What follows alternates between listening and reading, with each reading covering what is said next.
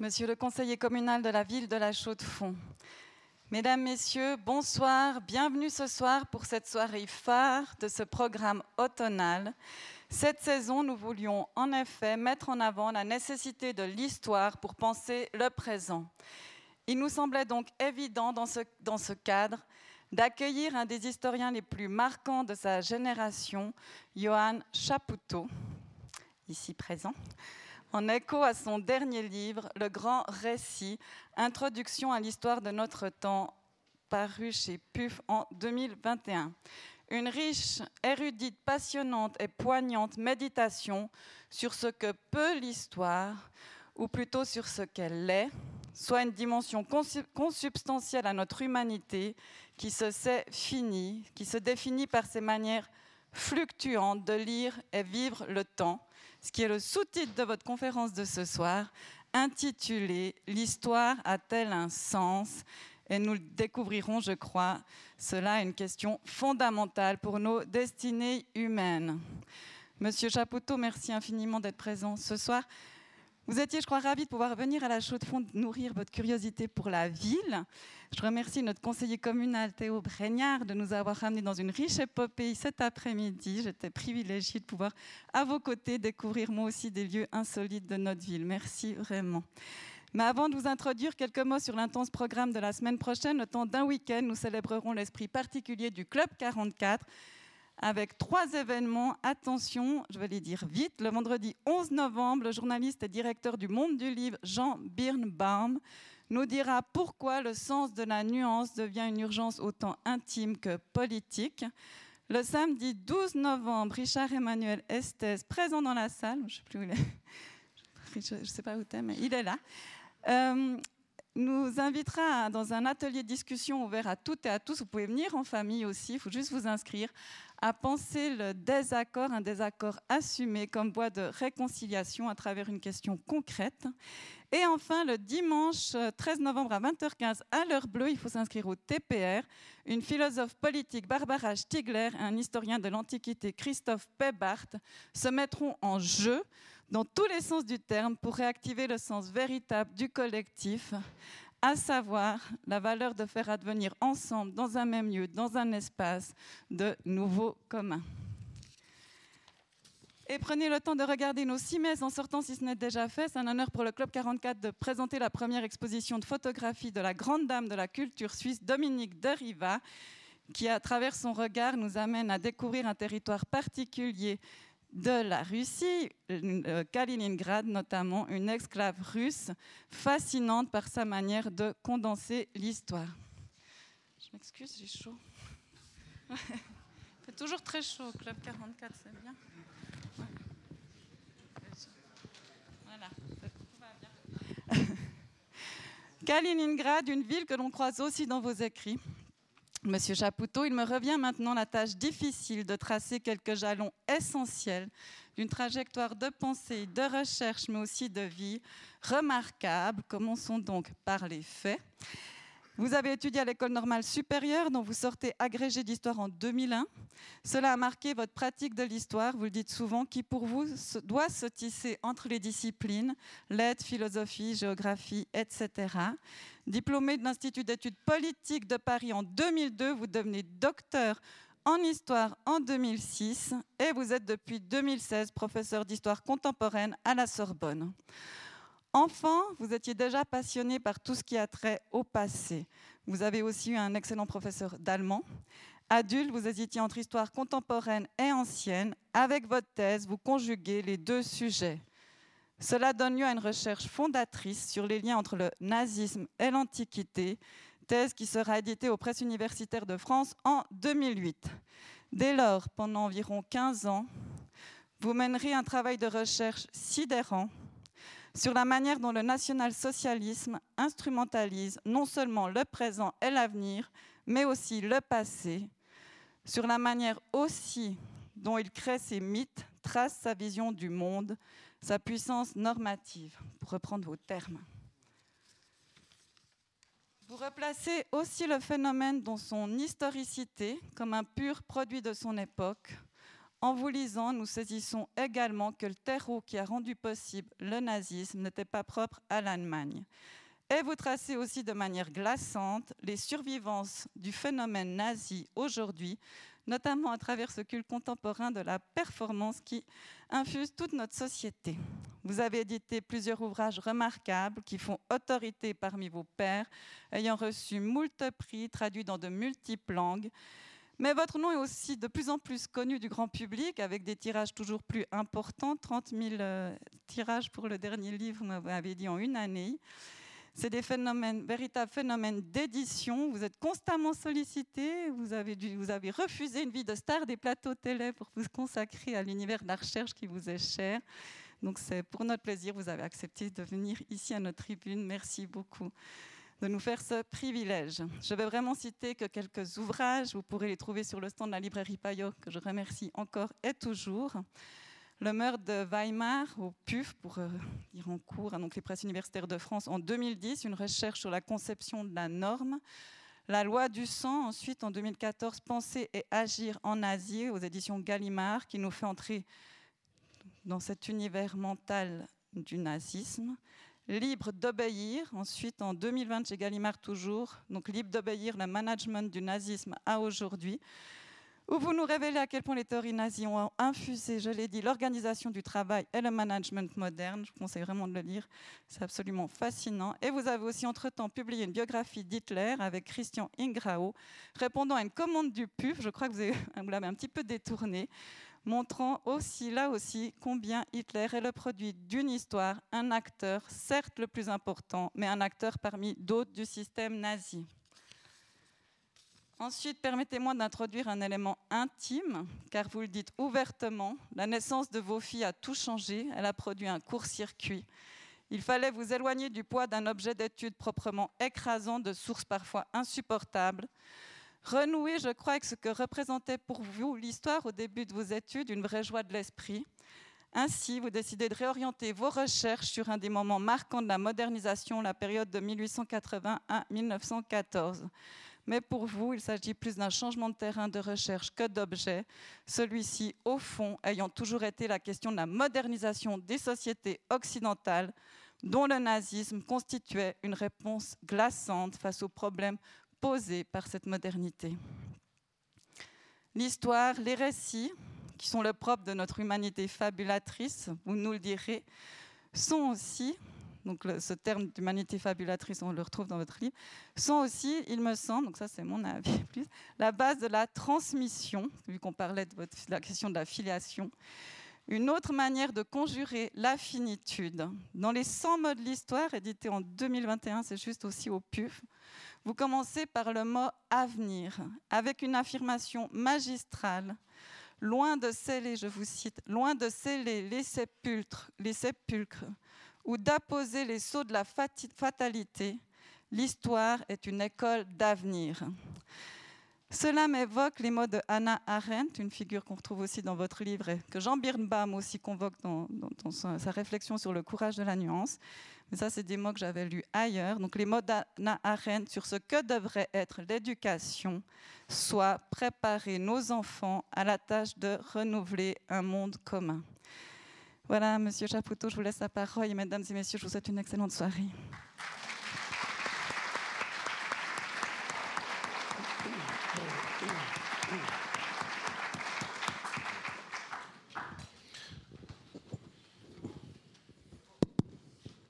Merci beaucoup euh, Marie-Léa Tzvalen pour euh, cette introduction. À vrai dire, euh, moi je vous aurais volontiers écouté pendant une heure, une heure et demie.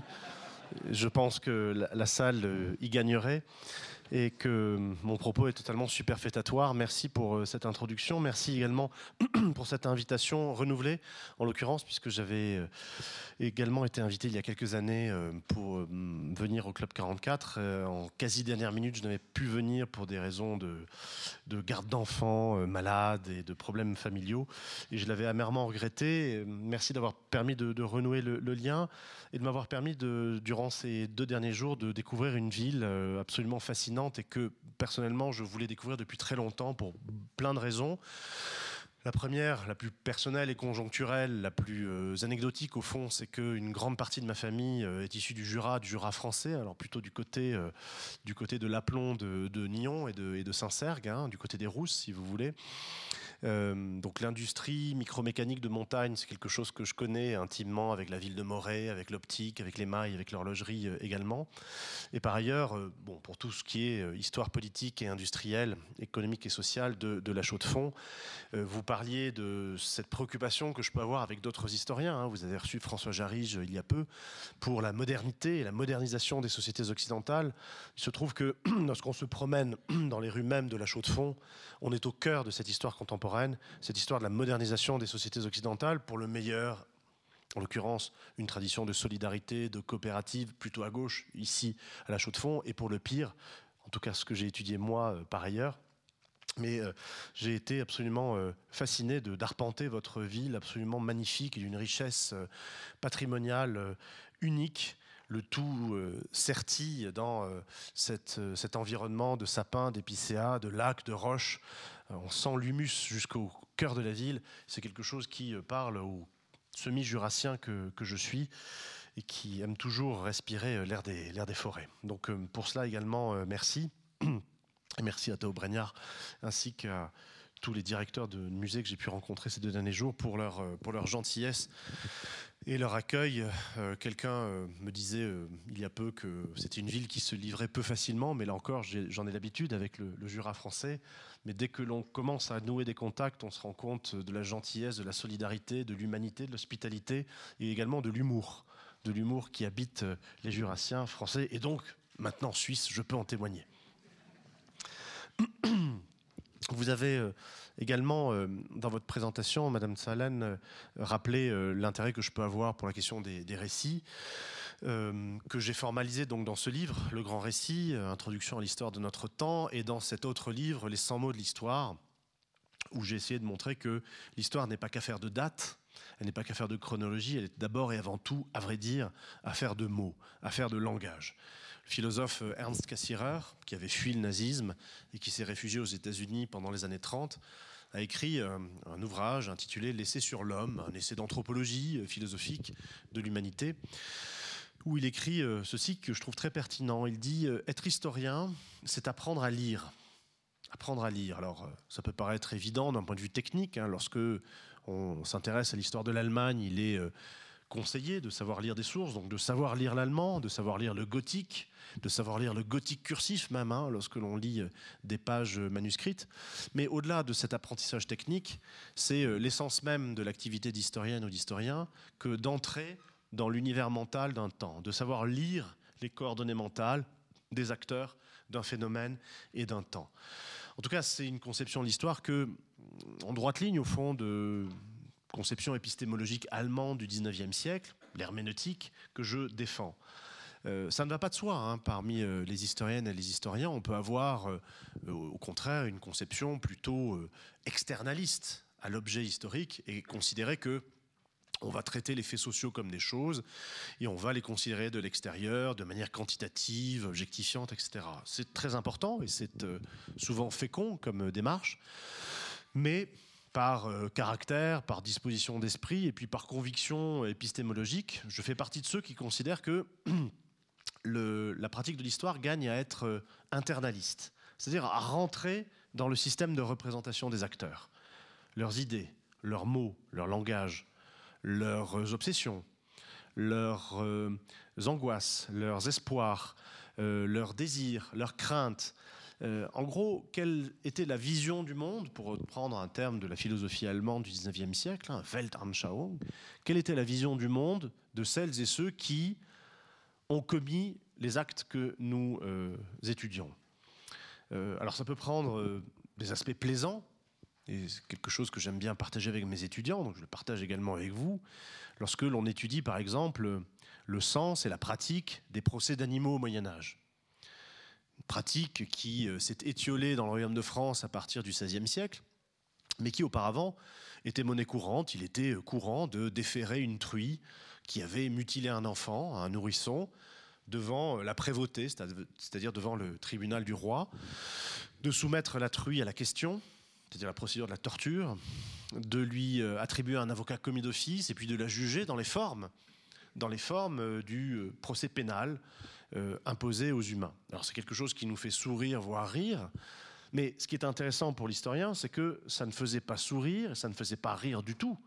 Le prévôt, le vicomte, le procureur du roi, l'avocat et tous les participants au procès. De la même manière, ça ne faisait pas rire que d'assembler au moment de l'exécution de la truie, euh, d'assembler tous les cochons et toutes les truies de la vicomté sur la place publique pour qu'ils et elles assistent à l'exécution de la malfrate et de la criminelle. Ça ne faisait pas rire également euh, d'exécuter euh, cette truie selon les règles de l'art, puisqu'elle avait dévoré le visage d'un enfant et dévoré son bras. Le bourreau, avant de l'exécuter, lui tranche la patte et lui tranche le groin, puisque on fait subir au bourreau ce qu'il a fait subir à sa victime. Donc, des procédures très codifiées qui nous échappent totalement et dont on ne voit pas le sens. Et bien précisément, l'activité de l'historien, c'est de rentrer dans ce sens-là et d'essayer de comprendre de l'intérieur ce qui, pour un contemporain de la fin du XVe siècle, légitime pleinement le fait de déférer une truie devant une cour euh, pénale normale et de l'exécuter dans les règles de l'art euh, pénal, là encore. Alors, ça peut prendre, donc, je vous le disais, des, atours euh, plaisants et drôlatiques. Hein. On est quasiment dans une pochade rabelaisienne, si vous voulez, quand on s'intéresse au procès d'animaux. Et ça peut prendre également un tour moins, moins agréable lorsqu'il s'agit de savoir pourquoi et comment des gens comme vous et moi ont pu considérer normal, légal, légitime, pensable, possible, voire désirable, voire nécessaire d'abattre des enfants de 2, 3, 4 ans au bord de fosses en Lituanie. C'est le pain quotidien des euh, troupes allemandes à l'Est, notamment des commandos d'intervention de la police allemande et de la SS, qui tuent en six mois, de l'été à l'hiver 1941, 1 500 000 personnes, en abattant tout ce qui tombe euh, sur leur passage. Ça, c'est quelque chose, c'est une question abyssale à laquelle avec d'autres, je me suis affronté parce que il y a toujours dans euh, comment dire, le métier d'historien euh, quelques questions princeps comme cela, quelques questions fondamentales qui vous occupent et qui vous préoccupent.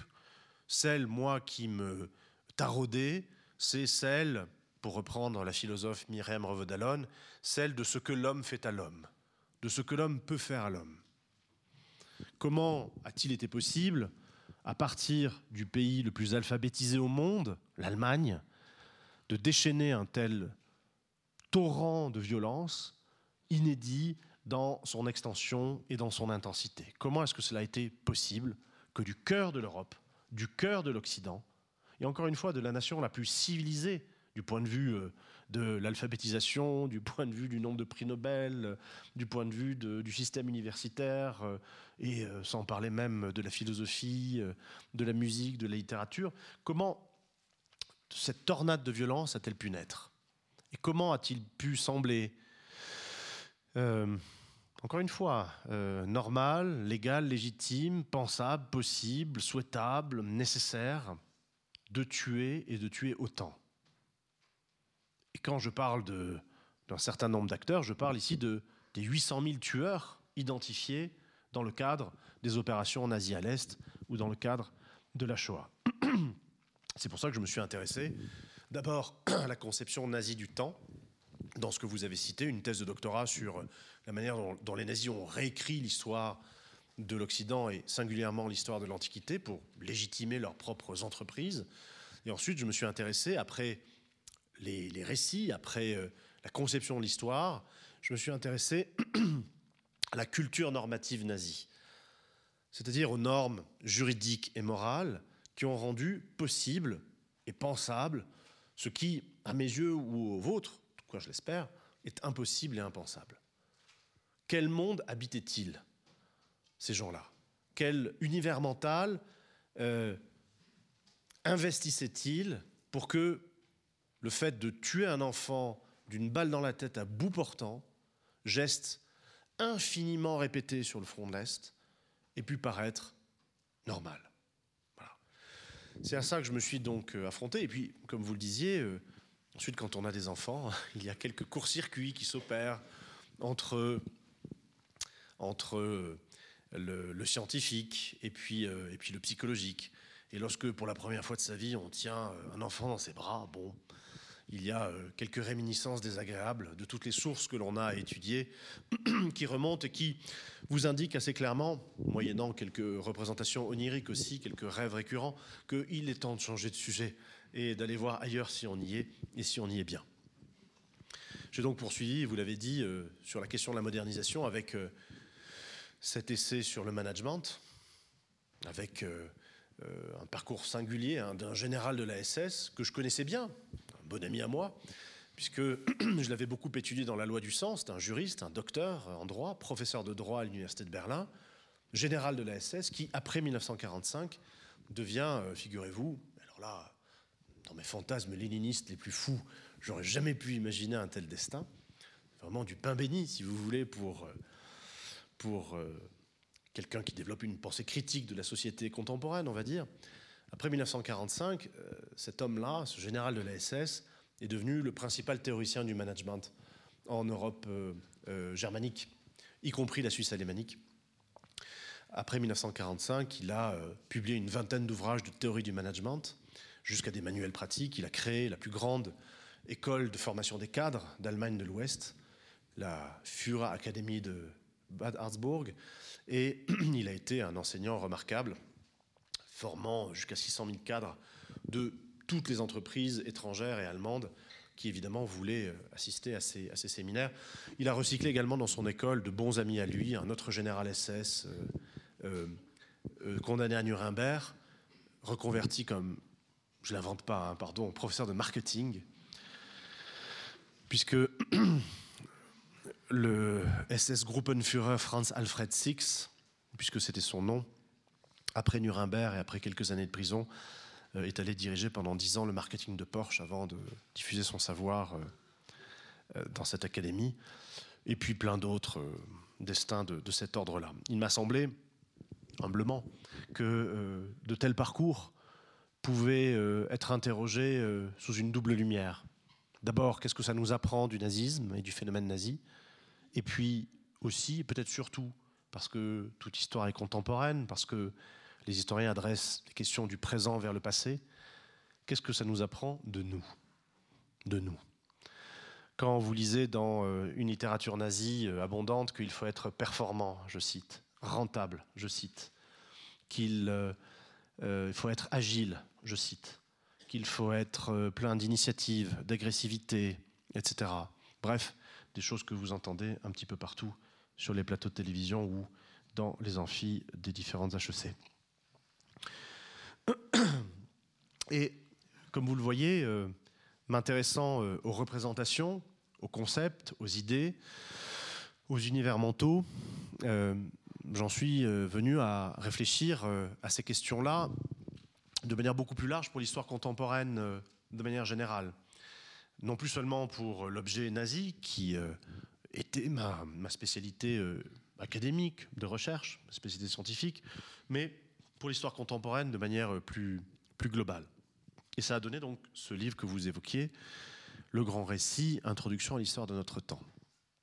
Dans ce livre, il est question de euh, s'interroger sur euh, les discours que j'appelle des discours de donation ou de dotation de sens, euh, que j'avais beaucoup étudié dans le cas nazi, mais que j'avais un petit peu fréquenté également dans, pour d'autres objets comme l'Italie fasciste, ou comme la Russie stalinienne.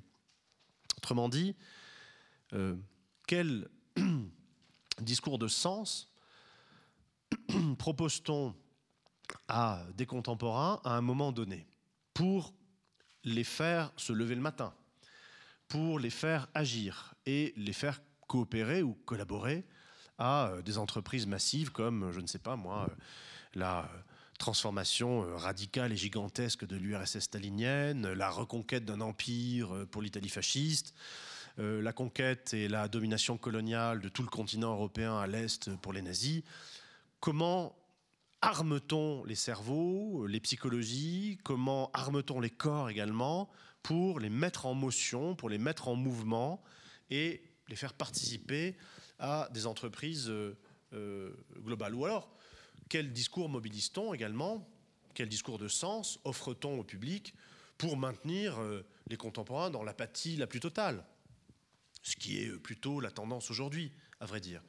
Dans un monde où le sens peut faire l'objet d'interrogations parfois perplexes, voire angoissées. On y reviendra sans doute. Alors, sur le long terme de l'histoire contemporaine, je vous demande pardon, c'est un reste de rhume qui, euh, qui me chatouille la gorge. Euh, sur le long terme de l'histoire contemporaine, mon hypothèse de départ, c'est que les interrogations sur le sens, euh, au fond, ne sont pas si nombreuses et si brûlantes ni ferventes jusque, disons, la Première Guerre mondiale. Jusqu'à la Première Guerre mondiale. Parce que tout au long du 19e siècle, jusqu'au véritable début du 20e siècle, qu'est euh, l'année 1914, même si je sais que la Suisse est restée euh, l'écart de certains conflits euh, contemporains, enfin, c'est une rupture importante pour tout le continent et pour le monde entier. Jusqu'en 1914, on observe la perdurance en Occident, je parle ici que de l'Occident, la perdurance d'une forme de, discours de sens que, avec d'autres, j'appelle le providentialisme. Providentialisme qui euh, vient attribuer à Dieu et à sa faculté de providence, c'est-à-dire à la fois de vision et de volition en amont, tout événement, qu'il soit bon ou mauvais, qu'il soit favorable ou néfaste. Une bonne récolte s'exprime, s'explique par la bénévolence de la providence. La mort d'un enfant est plus mystérieuse, plus inacceptable, mais les voies de la Providence étant impénétrables, on s'en satisfait comme cela. C'était un discours redoutablement efficace qui reposait évidemment sur la mainmise des églises, euh, qu'elles soient de différentes obédiences, hein, sur les sociétés occidentales, l'appareil ecclésiastique, le fait également que pendant de longs siècles, évidemment, l'appareil de formulation de sens a été aux mains des clercs, les seuls qui sussent euh, euh, lire et écrire, et donc formuler des, discours et des discours d'interprétation.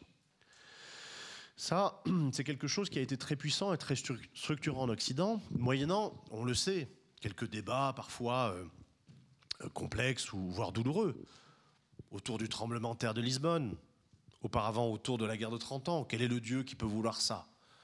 Alors, des génies de type Leibniz, rompus à l'harmonisation mathématique euh, élabore la théodicée, c'est-à-dire euh, ce que vulgairement euh, je vous ai résumé par les voies de la providence sont impénétrables. quelques mal contribuent à quelques biens. Bref, on s'accommodait au fond du bien et du mal, comme cela, je résume rapidement évidemment. Avec le 19e siècle, et la chaux de fond en est un bel, un bel exemple, de la même manière que tous les pays d'obédience protestante, on assiste à un reflux du euh, christianisme. Et avec ce reflux du christianisme, un reflux du providentialisme. Reflux du christianisme, alors il faudra en parler beaucoup plus longtemps et beaucoup plus longuement, mais de fait, euh, le grand schisme d'Occident de 1517-1521, ce que l'on appelle la réforme protestante, mais qui est littéralement un grand schisme d'Occident, après le grand schisme d'Orient de, 1054, ce grand schisme d'Occident, en, diffusant une nouvelle manière d'avoir un rapport à Dieu, de manière protestante, a contribué très largement à une sécularisation contre laquelle le catholicisme, avec la contre-réforme, avec euh, le raidissement baroque de l'Église catholique, euh, s'est battu euh, des, quatre fers, si vous voulez. Mais ce mouvement semble inexorable à tel point qu'on peut se demander, c'est une question que je pose dans le livre, s'il est encore possible de croire aujourd'hui et de croire comme euh, on croyait au XVIe siècle. Vous avez un livre magnifique de, François, de Lucien Fèvre, franc-comtois, qui euh, s'intitule La religion de Rabelais, où Lucien Fèvre montre, c'est un magnifique exercice d'histoire culturelle, que Rabelais, que l'on a euh, longtemps qualifié d'athée, n'est pas athée. Il n'est pas athée, parce qu'il ne peut pas l'être. Tout simplement, nous retrace Lucien Fèvre, parce que les mots, les concepts, les raisonnements et les outils pour penser la réalité d'un monde sans Dieu n'existent pas. Au XVIe siècle, chez Rabelais, il n'y a pas de télescope, il n'y a pas de microscope, il n'y a pas de thermomètre, il n'y a pas de baromètre. Allez penser la physique galiléo-cartésienne sans ça.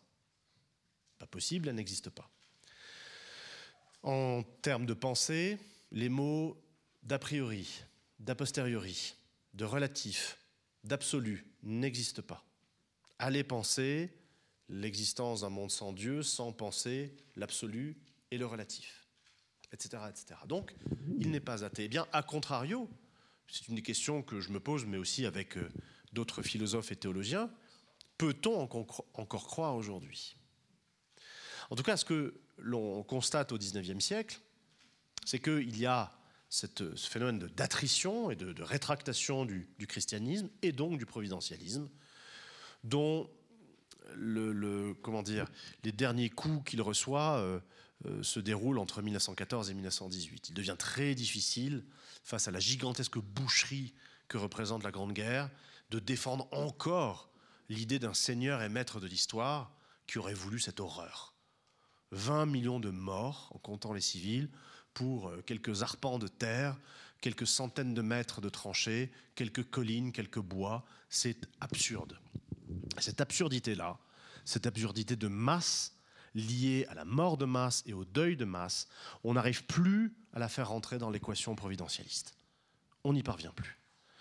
Et tout ça, ça suscite, après la Première Guerre mondiale, quelque chose de très euh, déroutant pour les contemporains, dont euh, bien des analystes se sont fait le, porte-voix. Je pense à Paul Valéry, hein, qui dit dans ses considérations euh, sur l'époque contemporaine que nous autres civilisations, nous savons désormais que nous sommes mortels.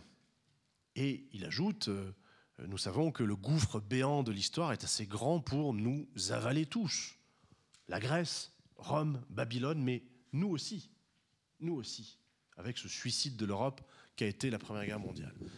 Donc après la Première Guerre mondiale, et c'est un autre chapitre que je propose dans le livre, on assiste à une réelle, alors pardon pour le caractère un peu éculé de, l'expression, mais une réelle crise du récit, crise du sens, qui se voit très bien en littérature.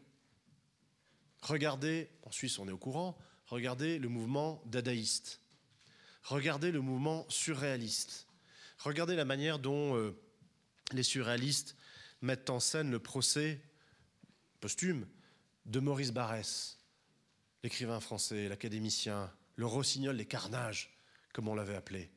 Les surréalistes pointent au début des années 20 cette idée, au fond euh, lumineuse, selon laquelle littérature occidentale et guerre, lettres et massacres ont partie liés depuis Homère. Histoire d'une guerre, Homère, hein l'Iliade. Donc depuis Homère jusqu'à Barès, le chantre du nationalisme français, qui euh, empoignait sa harpe pour euh, demander que l'on courût au combat, lui-même s'empressant de ne surtout pas y aller, bien entendu. Donc de Homère, l'Aède de l'Iliade jusqu'au Rossignol des Carnages, tout n'est dans le logos occidental que massacre et guerre. Donc crise du sens. Donc fin de la littérature. Fin des récits. On arrête tout. Sauf qu'on n'arrête pas. Et c'est ça qui est important et très intéressant dans l'entre-deux-guerres, c'est que si la, littérature européenne s'est arrêtée, ça se saurait. Et au contraire, après les, les hoquets, si vous voulez, du, moteur euh, dadaïste et, euh, surréaliste, il y a une efflorescence littéraire assez remarquable. Et pour ce que je connais un peu mieux, du côté français, j'identifie euh, deux tendances lourdes et marquantes de cette littérature de l'entre-deux-guerres. D'abord, la, la dilection pour les romans fleuves, les romans familiaux.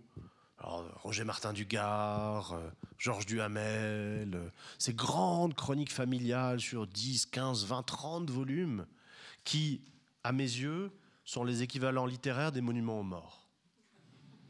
Tout à fait. On, refait l'histoire des familles de la même manière que sur les monuments aux morts, dans n'importe quel village français, vous avez parfois 3, 4, 5, 8, 10 fois le même nom.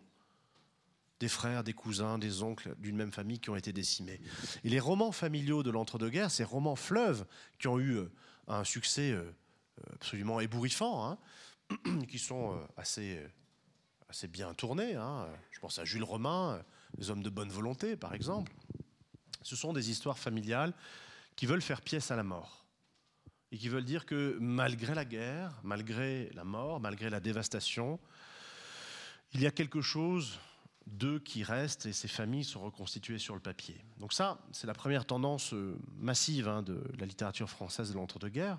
La deuxième tendance est ce qu'on appelle le roman existentialiste, que nous avons tous lu euh, selon euh, les auteurs. Alors, on a l'embarras du choix, hein, Malraux, Saint-Exupéry, Céline, et j'en passe, Camus, bien sûr, Sartre, bon, alors, il a, il a oui, il s'est essayé au roman, on va dire. Mais euh, ce roman existentialiste, là encore, le, terme d'existentialisme peut paraître euh, un petit peu éventé, si vous voulez, sauf que il veut bien dire ce qu'il veut dire, ce terme-là. Il désigne précisément ce dont il s'agit. Dans tous ces romans, chez Camus, chez Malraux, chez Saint-Exupéry, euh, chez, chez Céline, roman existentialiste par excellence et Voyage au bout de la nuit. Hein. On ne fait pas mieux dans le genre. Dans chacun de ces romans-là, il est question du sens de l'existence et de la confrontation du héros, ou plutôt du anti-héros, avec sa propre mort. Comment faire pour surmonter ça sans Dieu? Parce que dans ces romans existentialistes, il y a un grand absent qui a laissé un grand vide et qui s'appelle Dieu. Grand barbu gazeux qui est parti sans laisser d'adresse. On est donc confronté à soi-même, confronté à sa finitude la plus immédiate, la plus violente, qu'on essaie de surmonter d'une manière ou d'une autre, soit par euh, la négation cynique, voire sordide chez Céline, soit par euh, l'exaltation euh, héroïque de l'action chez Malraux ou chez Saint-Exupéry. Bref, on essaie de trouver, soit par la solidarité chez Camus, on essaie de trouver une manière d'obvier à la mort et d'obvier à l'horreur de ce voyage au bout de la nuit, le titre est assez évocateur, dont parle, dont parle Céline. Ça, c'est pour la littérature. Et euh, j'accorde beaucoup d'importance à la littérature, non seulement euh, parce que, belle phrase de Pessoa, euh, la littérature est la preuve que la vie ne suffit pas. J'adore cette définition de littérature. Pourquoi lit-on? Eh bien, parce que la vie ne suffit pas. Voilà parce qu'il faut bien l'occuper, parce qu'il faut bien lui trouver des consonances, des harmonies, parce qu'il faut bien également euh, peut-être trouver sens à notre existence dans l'existence et, l'imagination d'autrui. Donc j'aime bien me référer à la littérature, par dilection personnelle comme lecteur, mais également en tant qu'historien comme marqueur et comme révélateur de phénomènes euh, saillants d'une époque. Ce sont des sismographes, hein, les écrivains, comme les philosophes et les artistes. Ce sont des gens dont l'aiguille euh, vibre beaucoup plus facilement que d'autres. Sont des gens dont la sensibilité et l'intelligence euh, les rend difficilement contemporains. Alors, ils se vouent à décrire d'une manière ou d'une autre leur temps pour en dire la, difficulté. Donc, c'est une source importante pour, pour l'historien. La littérature, donc, mais la politique. Je vous le disais, le retrait de Dieu, que Nietzsche avait parfaitement identifié hein, dès les années 1880, quand il dit son fameux Dieu est mort, dans Zarathustra et dans d'autres pages. Un Dieu est mort qui est une phrase qu'il ne proclame pas pour s'en réjouir. Hein. Il se réjouit de pas grand-chose, Nietzsche. Hein. Mais euh, il ne proclame pas pour s'en réjouir, il, le, formule pour le constater. God is taught. Dieu est mort. Voilà, c'est comme ça. Maintenant, il va falloir faire avec. Et toute l'histoire du XXe siècle, c'est de faire avec, justement. Dieu est mort, le providentialisme aussi, très bien. Donc maintenant, que faire pour donner sens à l'existence À part lire des romans de Céline et de Camus? Peut-être euh, embrasser une autre forme de providentialisme, celle, cette fois-ci, de ce que Raymond Aron, en 1944, a appelé les religions politiques ou les religions séculières coup de génie hein, de l'intuition de, Raymond Aron, qui lie le phénomène fasciste, stalinien et nazi sous le jour du religieux. Alors c'est devenu aujourd'hui presque une, un topos ou un lieu commun, mais ça n'allait pas de soi à l'époque, sauf que et pour euh, aller dans le sens de Raymond Aron, on voit très bien que dans le stalinisme, dans le fascisme, dans le nazisme, des questions, des thèmes, des éléments sont pris en charge par ces doctrines politiques, alors que ces questions, ces thèmes, ces idées, ces préoccupations n'étaient pas du ressort des doctrines politiques au XIXe siècle, mais du ressort des hôtels, des euh, pasteurs, euh, des rabbins, euh, des curés. La question typiquement du sens de la vie. Une doctrine politique classique du XIXe siècle ne va pas s'embarrasser de réfléchir là-dessus. Typiquement, et de manière très classique, au XIXe siècle, une doctrine politique réfléchit à la conquête du pouvoir, à l'exercice du pouvoir, si elle a la tête un peu philosophante, à l'organisation de la cité, s'il est un peu à gauche, à la juste répartition des richesses, mais ça ne va guère au-delà.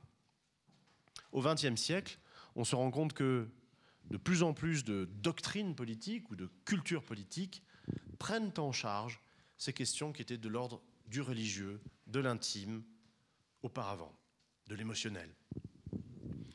C'est parfaitement clair dans le cadre du stalinisme, par exemple, qui euh, offre à ceux qui y adhèrent, ou ceux qui sont bien avisés d'y adhérer, qui offre une eschatologie. Qu'est-ce que c'est qu'une eschatologie? C'est euh, un terme religieux qui désigne euh, le discours des fins dernières. Que se passera-t-il après la fin des temps? Que se passera-t-il après l'histoire? Généralement, ce sont des religions qui répondent à ça. Le stalinisme, lui, y répond en disant que un jour, au calendrier grec, hein, après la fin de, l'histoire, il y aura une société sans classe, d'harmonie, où le miel et le lait couleront, euh, où le prolétaire sera dominant, où le loup et l'agneau converseront, etc. En attendant, Tchéka, police politique, goulag, bon, parce qu'il faut préparer évidemment ce paradis terrestre dans les, dans les meilleures conditions. C'est d'autant plus visible, cette valence religieuse-là, des doctrines politiques, dans le cas du nazisme. C'est pour ça que je consacre euh, évidemment un chapitre euh, au nazisme, comme euh, au fascisme et au, stalinisme, dans, le livre. Les nazis prennent ouvertement et manifestement en charge des questions qui étaient du ressort des églises auparavant. Un exemple tout simple, mais décisif pour comprendre le succès du nazisme en Allemagne à partir de la fin des années 20. La Première Guerre mondiale pour l'Allemagne, c'est une catastrophe tous azimuts, parce que c'était une guerre imperdable. Parce que par ailleurs, la Première Guerre mondiale a été gagnée par les Allemands, à l'Est. Le traité de Brest-Litovsk du 3 mars 1918 consacre une victoire totale, radicale et absolue des pan-germanistes les plus dingues et des germanomanes les plus ambitieux à l'Est. Ce qui rend Versailles un an plus tard d'autant moins acceptable et d'autant moins digérable. Catastrophe absolue parce que perte des colonies, perte des brevets techniques et scientifiques, perte de l'armée, perte de 15% du territoire et de la population, et par ailleurs, révolution, bouleversements euh, euh, politiques, sociaux, économiques, etc et surtout 2 500 000 morts. En comptant les 1 800 000 morts du front et les 700 000 morts euh, civils dus au blocus, aux maladies et à la famine. Comment faire, question simple, hein, comment faire le deuil de 2 500 000 morts quand vous vous êtes battu pour rien et pour moins que rien? Les nécrologies traditionnelles dans les journaux ou dans les proclamations, dans les discours, rappeler que telle ou telle personne était gefallen, était tombée für Kaiser, Volk und Vaterland. Pour le Kaiser, pour le peuple et pour la patrie. Parfois pour Gott aussi. Bon, se porte mal dans un contexte de déchristianisation. Le Kaiser est parti euh, sans demander son reste. Vaterland euh, réduit à rien et euh, le folk, lui aussi, a été amputé. Comment faire son deuil et comment donner sens à la mort de masse? Bien, les nazis apportent des réponses. Ça paraît tout simple, mais il fallait y penser, Et eux y ont pensé.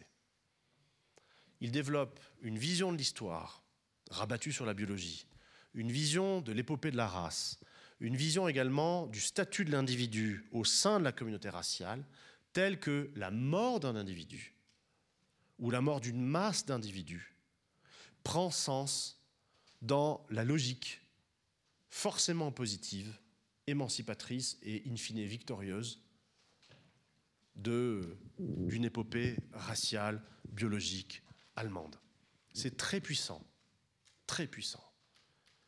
Et ça marche autant, sinon mieux, que la construction des autoroutes, le retour à la prospérité, le fait qu'on mange à nouveau à sa faim en Allemagne à partir de 1933, etc.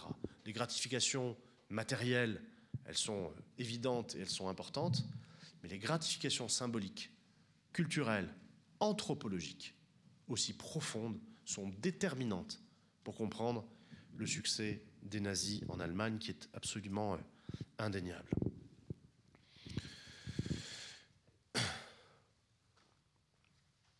La Seconde Guerre mondiale, du point de vue euh, qui nous intéresse aujourd'hui, du point de vue des, discours de sens et du sens donné à l'histoire, constitue une réitération euh, aggravée de la Première Guerre mondiale. En nombre de morts, on passe à un facteur 3, passe de 20 à 60 millions. Le tout accompagné de phénomènes euh, inconnus dans l'histoire de l'humanité, comme le génocide, à cette échelle, avec cette intensité, cette extension, et les bombes atomiques larguées les 6 et 9 août 1945 par les États-Unis d'Amérique. Donc après 1945, il est d'autant moins envisageable de célébrer euh, un Dieu, Seigneur et Maître de l'histoire. Enfin, plus aucun théologien sérieux, à part du côté des intégristes, ne va défendre cette idée. Je suis allé voir, hein, du côté des protestants, des catholiques, des juifs également, même chez les juifs. On abandonne l'idée d'un Dieu Seigneur et Maître. Chez les chrétiens, c'est plus facile, parce que Dieu a été incarné. Jésus a vécu une vie d'homme, il a souffert la passion, il est mort sur la croix. Il est possible, beaucoup plus possible, du point de vue euh, des idées théologiques, pour un chrétien de penser à un Dieu faible, le Dieu de la kénose, comme disait Saint Paul, le Dieu de l'abandon, de l'attrition, de la maladie, de la faiblesse. C'est Jésus au jardin de Gethsemane, c'est Jésus en croix, qui souffre, qui implore, qui pleure et qui meurt. Mais du côté euh, juif, il euh, n'y a pas d'incarnation. Hein beaucoup plus difficile de penser un Dieu de l'abandon, un Dieu de la tristesse, un Dieu de l'attrition, de la rétraction et, de la faiblesse. Et pourtant, c'est à ça que l'on vient. Je pense à Hans Jonas et à son petit texte magnifique, publié en 1984, qui s'appelle Le concept de Dieu après Auschwitz, où il nous dit la, la seule manière de sauver Dieu après ce qui s'est passé dans les centres de mise à mort, c'est de penser à un Dieu qui, après avoir créé le monde, comme les dieux antiques, s'est retiré. Et s'est retiré radicalement. Parce que si l'on pense d'une quelconque manière la présence au monde de Dieu, alors là, on sombre immédiatement dans l'insulte et le blasphème. Il n'est pas possible qu'un tel salopard ait laissé pendre des enfants sur des potences à Auschwitz. C'est pas possible. Donc même chez les Juifs, on a pensé un autre concept de Dieu, c'était la seule manière de le sauver, celui-là.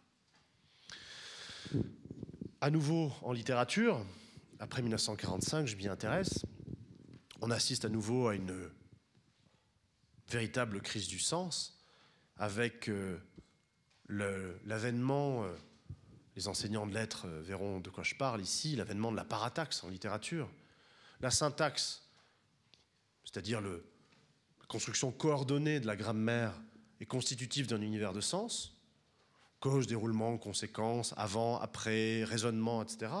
Mais dans un monde où il n'y a mais vraiment radicalement plus de sens, Auschwitz, euh, Majdanek, Sobibor, Nagasaki, euh, Hiroshima, euh, il n'y a plus de langage. Et c'est quelque chose qu'on voit très bien dans la poésie allemande après 1945. Comment réécrire de l'allemand après ce qui s'est passé? Comment ne pas considérer, comme le disait Adorno, que Faire de la poésie après Auschwitz est un acte barbare, un acte insultant à la logique même de l'histoire. Bien, les poètes allemands euh, s'y sont remis pas à pas en juxtaposant des mots, en essayant de décrire un paysage de ruines et en essayant, à partir des ruines de langage, de reconstituer une langue à peu près euh, humaine. Ça, c'est des considérations que je développe longuement parce qu'elles ont été euh, notamment, elles ont fait l'objet d'un très grand livre de la part du prix Nobel de littérature Günter Grass, la rencontre de Telkte, la rencontre de Westphalie en français, Das Treffen von Telkte, où Günter Grass décrit la rencontre des poètes allemands en 1647, à la fin de la guerre de 30 ans. Comment recréer une langue allemande après la dévastation de la guerre de 30 ans, après les 15 à 20 millions de morts? De la guerre de 30 ans eh Bien, c'est la même question qui se pose après 1945. la mise en abîme opérée par Günter Grass euh, le traite de manière euh, assez euh, magistrale. Avec l'ordalie de 1945, jugement de l'histoire, les idéologies de domination viriliste, colonial, qui misait tout sur la force, comme le nazisme et le fascisme, ont reçu Manifestement, elles se sont révélées inférieures aux autres. Elles ont donc disparu alors. Elles ont de beaux restes. Hein. Le nazisme et le fascisme existent encore. L'actualité nous le montre suffisamment. Mais nazisme et fascisme n'existent plus euh, de manière socialement répandue, de manière massivement répandue, comme ça a pu être le cas avant 1945. Idem pour le stalinisme. C'est un, comment dire, une idéologie et une conception du monde qui a survécu à elle-même pendant quelques décennies, mais dont l'étiolement final est acté dans les années 1970 avec euh, les révélations euh, de Solzhenitsyn sur euh, l'archipel du Goulag. Ça, c'est acté. Et à nouveau, on se retrouve face à une béance de sens. On nous a privés du providentialisme, parce que Dieu a fait peu d'efforts dans ce XXe siècle, hein, il faut bien le, constater.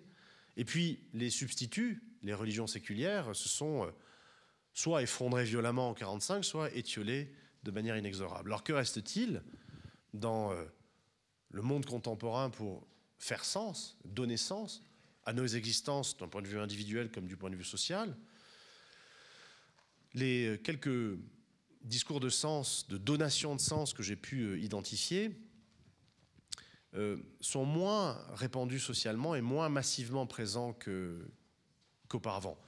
C'est dû à un phénomène très simple, hein, qui est d'une part la multiplication des réseaux de diffusion des idées.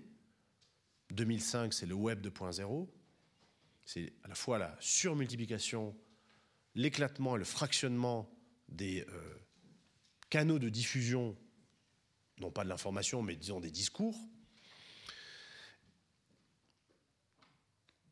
Et c'est lié également euh, à, un système, on va dire, d'économie néolibérale, mais ça, il faudrait euh, développer euh, plus, plus longuement. En tout cas, c'est ce que je fais dans, le livre. Donc, qu'est-ce qu'il reste aujourd'hui? Alors, le seul, comment dire, la seule manière, au fond, de donner sens qui soit socialement assez répandue et assez efficace, c'est ce dont on nous rebat les oreilles tous les jours depuis quelques années, le, complotisme. Très intéressant parce que quand euh, j'ai commencé à réfléchir à ces questions, c'était en 2007, je donnais cours à l'école polytechnique, donc c'était avant la crise des subprimes, c'était avant le Covid, c'était avant tout ça, avant la crise géoclimatique telle qu'elle se manifeste aujourd'hui. Et euh, s'intéresser au conspirationnisme, au complotisme, ça fleurait bon la, poussière ou le grimoire. quand je parlais à mes polytechniciens de, ces questions-là, j'exhumais les figures vénérables des euh, contre-révolutionnaires catholiques qui, euh, en France, dès les années 1790, avaient développé une herméneutique de la Révolution française qui était très claire. Elle était due à Satan, bon, via les francs-maçons, clients tout à fait euh, récurrent de ce genre de, discours. Euh, Satan avait décidé de renverser euh, Dieu, les trônes et les autels en provoquant des famines. Les francs-maçons, qui sont d'odieux spéculateurs, avaient retenu les grains, provoqué des famines, ça avait provoqué la révolution et la terreur, enfin bref, ce genre de choses. Bon, c'est grotesque, paranoïaque et pathétique, mais ça a été efficace en termes de, lecture de l'événement de la Révolution française pour ceux qui voulaient se convaincre de son caractère euh, à la fois maléfique et, néfaste. Ce, discours-là, des années 1790, des, ultracistes catholiques, royalistes français, est devenu une espèce de matrice de tous les discours conspirationnistes contemporains. C'est assez fascinant. Vous avez le complot maçonnique dans les années 1790. Puis, avec l'émancipation des Juifs, parce que euh, la Révolution française les a fait sortir du ghetto, topographiquement et socialement. On se rend compte qu'il y a des gens qui commencent à arriver, qui sont compétents parce qu'ils ont appris à lire, ils savent écrire, parce que leur religion est une vraie religion du livre, comme pour les protestants catholiques prennent ça très très mal quand même. Hein. L'arrivée comme ça sur le marché du travail, dans les professions intellectuelles, de gens qui n'existaient pas et qui par la grâce de la Révolution prennent des places, deviennent médecins, universitaires, chercheurs, avocats, notaires. Mais oh, qu'est-ce que c'est que ce délire? Et à qui profite le crime de la Révolution? Qui bono? Question essentielle de complotisme. Hein. À qui profite le crime? Aux juifs. Donc là, peu à peu, complot maçonnique devient judéo-maçonnique puis avec la Commune de Paris et la Révolution française et la Révolution russe, pardon, judéo-bolchevique, pour devenir complot juif tout court. Et ça va mieux en le disant. Ce complotisme-là, euh, dont on peut retracer vraiment euh, les logiques, les répercussions, la diffusion et les linéaments, comme je viens de le résumer, fleurait quand même assez bon la naphtaline, si vous voulez. Hein. en 2007, quand j'en parlais, bon, on trouvait ça intéressant à titre euh, comment dire, à titre antiquaire. Ça, c'était, on avait pensé ça à un moment ou à un autre. Et puis ensuite, bam, la crise des subprimes, et puis la Covid, alors là, n'en jetez plus, plus le web 2.0, les réseaux sociaux. Et on est revenu à une diffusion massive de cette, de cette herméneutique du temps, de cette interprétation de l'histoire, qui est au fond très religieuse. Parce que, comme dans le providentialisme, vous avez une explication totalisante. Complotiste euh, va euh, vous expliquer la totalité du réel à partir d'un principe, mais ce principe n'est plus Dieu, on n'y croit plus, mais le diable. En tout cas, une force maléfique. Donc on continue à faire du religieux sans Dieu, mais avec le diable. Avec une volonté de totalisation et également une certitude d'élu. Parce que lorsque vous avez été euh, touché par la grâce de la de la lumière du savoir, vous considérez avec euh, un mépris condescendant euh, les pauvres contemporains qui vagissent encore dans les ténèbres de l'ignorance et qui, en contestant votre propre lecture des choses, ne font qu'accréditer, ne font que prouver le fait qu'ils sont victimes eux-mêmes du complot, ou alors, pire que ça, ils sont chaque fois acteurs du complot.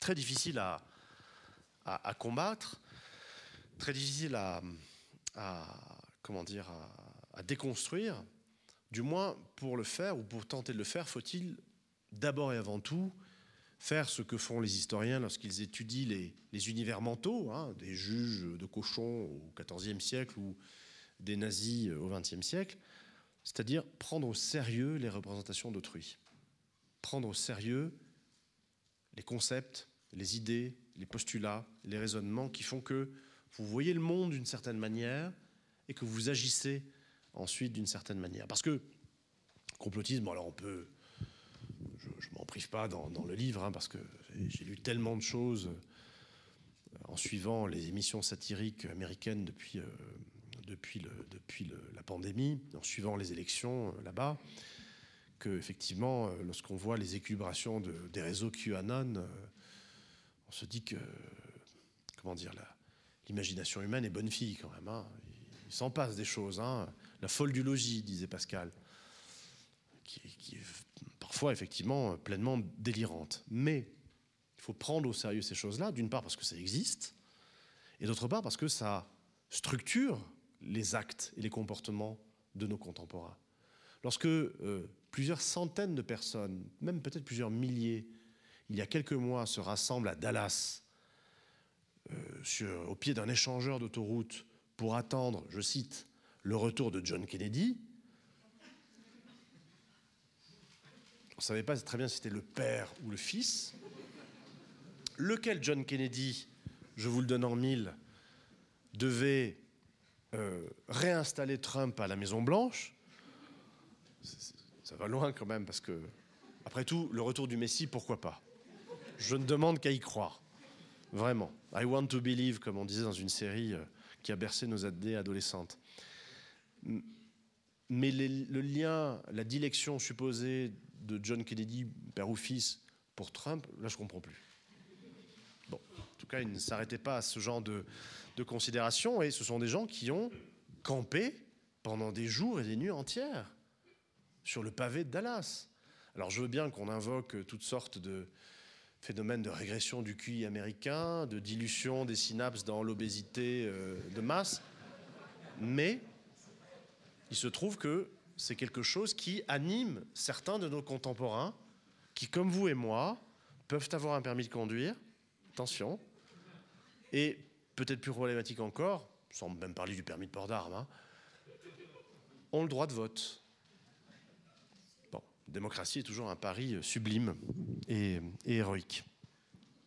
Le complotisme, donc, mais j'identifie d'autres types de discours euh, contemporains qui essaient euh, désespérément de donner sens à notre, euh, à notre être au monde, comme l'illimitisme, par exemple, hein, cette idée selon laquelle, et c'est par là que je terminerai, cette idée selon laquelle, pour nier notre finitude, toujours désagréable de le rappeler, mais nous sommes des êtres finis, bon, n'en déplaise à Elon Musk et à ses fantasmes transhumanistes, euh, certains veulent nier ces limites, et on le voit tous les jours dans les forçages auxquels nous soumettons évidemment le système planétaire, avec les conséquences que, que nous savons. Le discours du progrès qui était euh, structurant depuis le XVIIIe siècle en Occident, progrès dior en latin, c'est le fait de marcher vers l'avant, vers plus de confort, de bien-être, de culture, de commerce, de paix, etc. C'est vraiment l'idée du doux commerce hein, qui s'installe avec le développement de la raison au XVIIIe siècle. Ce discours du progrès a été manifestement, sinon invalidé, du moins un petit peu chahuté hein, au XXe siècle. Et on n'en parle plus trop du mot progrès. Par contre, on vous parle aujourd'hui, c'est le nouveau mot euh, magique, nouveau mot fétiche, on vous parle d'innovation. Ah, bah l'innovation, ça, ça va tout sauver. En tout cas, à chaque fois que j'entends euh, le président de la République française euh, parler de ça, je me sens tout de suite mieux. Et je considère avec un œil beaucoup plus apaisé mes filles et le monde dans lequel elles vont grandir, car L'innovation, comme Dieu auparavant, pourvoira à tout, figurez-vous. Les imbéciles qui nous gouvernent ont euh, identifié un problème, alors avec 50 ans de retard, hein. Problème climatique, disent-ils. Il y a trop de carbone dans l'atmosphère, donc il fait trop chaud. Génial. Pour des cerveaux managériaux, vous voyez, il y a un facteur et il y a un levier d'action. On va pouvoir, ils ont compris un truc, vous voyez. Et donc, l'actuel chef de l'État en France, qui a compris, ça y est, nous dit bah, c'est simple, on va remplacer les moteurs thermiques par les moteurs électriques. Génial. On va décarboner comme ça. Grâce à l'innovation, nous allons pouvoir euh, vivre comme nous vivons aujourd'hui, avec les mêmes flux de matière, les mêmes flux de personnes, mais euh, en zéro carbone. Ça aussi, tic managérial, rapprocher des mots euh, et former des syntagmes qui ne veulent pas dire grand-chose. Sauf que ces gens-là qui prônent l'innovation dans une perspective techno-solutionniste pour nier les limites de notre monde ne se rendent pas compte que s'ils ont enfin compris, quand je dis avec 50 ans de retard, euh, je suis gentil, hein, l'effet de serre, ça a été identifié en 1824. Hein, voilà. Mais disons, prenons le rapport Meadows sur les limites de la croissance, rien que ça.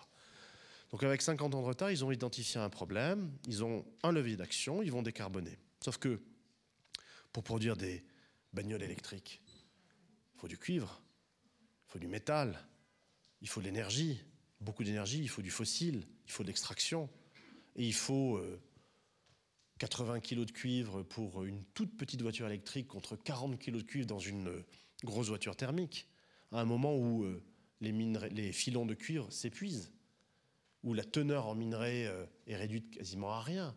Donc il va falloir les forer, miner, forcer très loin et très profond, avec un coût zéro carbone, j'imagine, pour produire tout cela.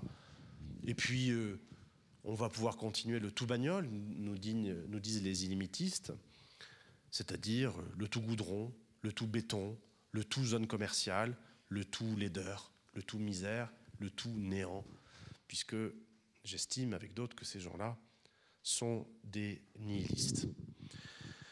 Pour conclure euh, rapidement, nous avons commencé avec la question du sens, du sens dans l'histoire, à titre individuel, du sens dans nos vies, mais du sens au niveau des communautés humaines. Et en tant qu'historien, j'avoue que je suis un petit peu médusé, surtout après l'été que nous avons vécu, qui a quand même euh, fait prendre conscience à certaines personnes qu'il y avait un problème, y compris au plus haut sommet de l'État. Euh, je trouve que nous vivons une période tout à fait singulière où euh, la, décorrélation, la disjonction entre ce que l'on sait de manière certaine, rationnelle, argumentée, fondée, et ce que l'on fait ou ce que l'on ne fait pas n'a jamais été aussi béante. Et que nous vivons dans un monde d'absurdité croissante dont nous, ne voyons, dont nous voyons de moins en moins le sens jour après jour.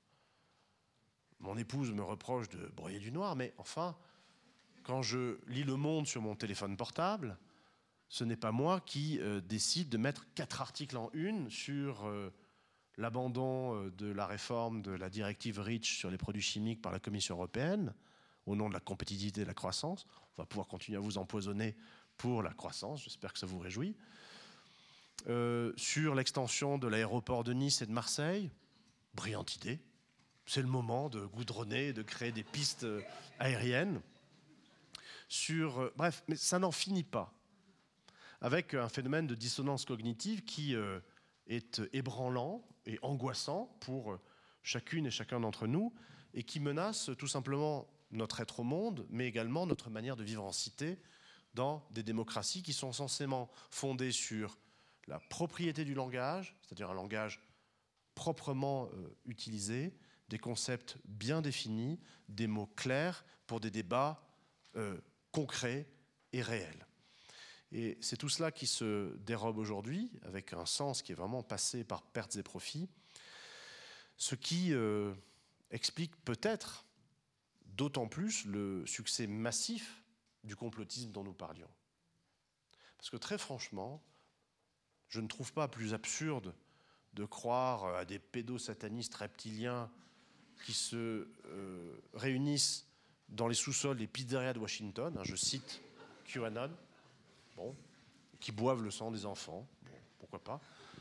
Je ne crois pas, je ne vois pas euh, que c'est plus absurde de croire à ça que d'entendre quelqu'un qui dit Make the planet great again, hein, dans un anglais absolument improbable et qui ne veut rien dire, tout en écrivant de la main gauche, au même moment, au président ougandais qu'il faudrait faciliter à Total les forages de 400 puits de pétrole dans des zones naturelles protégées et uniques au monde pour les bénéfices de la croissance, de l'emploi, etc. Voilà. C'est pas plus absurde. Donc la, dissonance cognitive constante, permanente et réitérée dans laquelle nous sommes immergés tous les jours, par le simple fait d'allumer la radio ou de lire un journal, effectivement, euh, ne peut qu'encourager euh, chez euh, certains d'entre nous cette propension à se vouer à des foi séculières ou à des religions, comment dire, recalibrer ou remasterisé comme le complotisme. Je vous remercie de votre attention.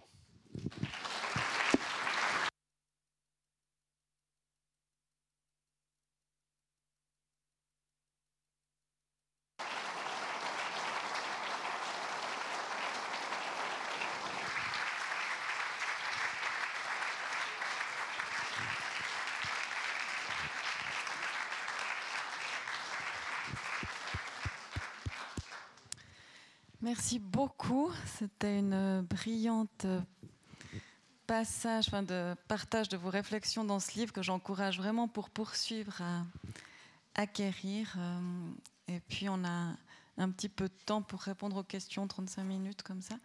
pour des premières questions, réactions.